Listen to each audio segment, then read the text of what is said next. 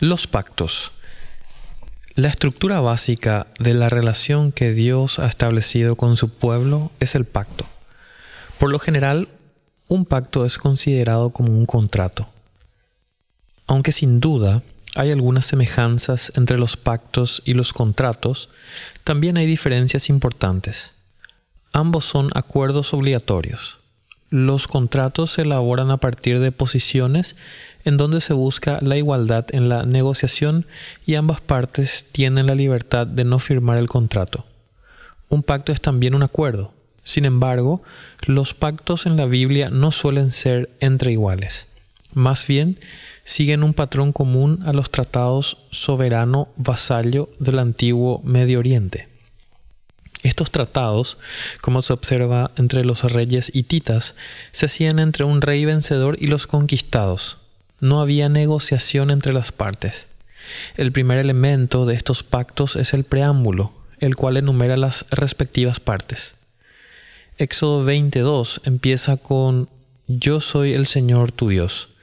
Dios es el soberano, el pueblo de Israel son los vasallos. El segundo elemento es el prólogo histórico. Esta sección enumera lo que el soberano o el Señor ha hecho para ser digno de lealtad, como el haber librado a los hebreos de la esclavitud en Egipto.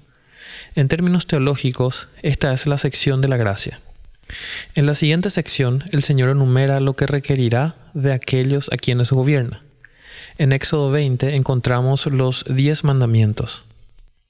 Cada uno de los mandamientos se consideraron moralmente obligatorios para toda la comunidad del pacto.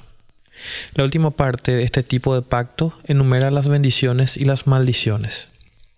El Señor enumera los beneficios que otorgará a sus vasallos si siguen las estipulaciones del pacto.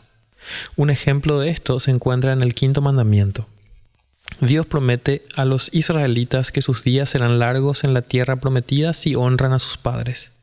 El pacto también presenta maldiciones si el pueblo no cumple con sus obligaciones. Dios advierte a Israel que no los tendrá por inocentes si no honran su nombre. Este patrón básico es evidente en los pactos de Dios con Adán, Noé, Abraham, Moisés y el pacto entre Jesús y su iglesia. En los tiempos bíblicos los pactos eran ratificados con sangre. Era costumbre que ambas partes del pacto pasaran entre animales desmembrados, representando su consentimiento con los términos del pacto. Tenemos un ejemplo de este tipo de pacto en Génesis 15, 7 al 21. Dios hizo ciertas promesas a Abraham, las cuales fueron ratificadas con el sacrificio de animales. Sin embargo, en este caso, solo Dios pasó por en medio de las mitades de los animales, mostrando que se obligó a sí mismo a cumplir el pacto a través de un juramento solemne. El nuevo pacto, el pacto de la gracia, fue ratificado con la sangre derramada de Cristo en la cruz. En el corazón de este pacto está la promesa divina de redención.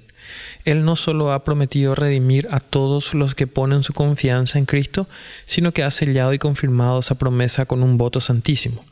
Servimos y adoramos a un Dios que se comprometió a sí mismo con nuestra completa redención.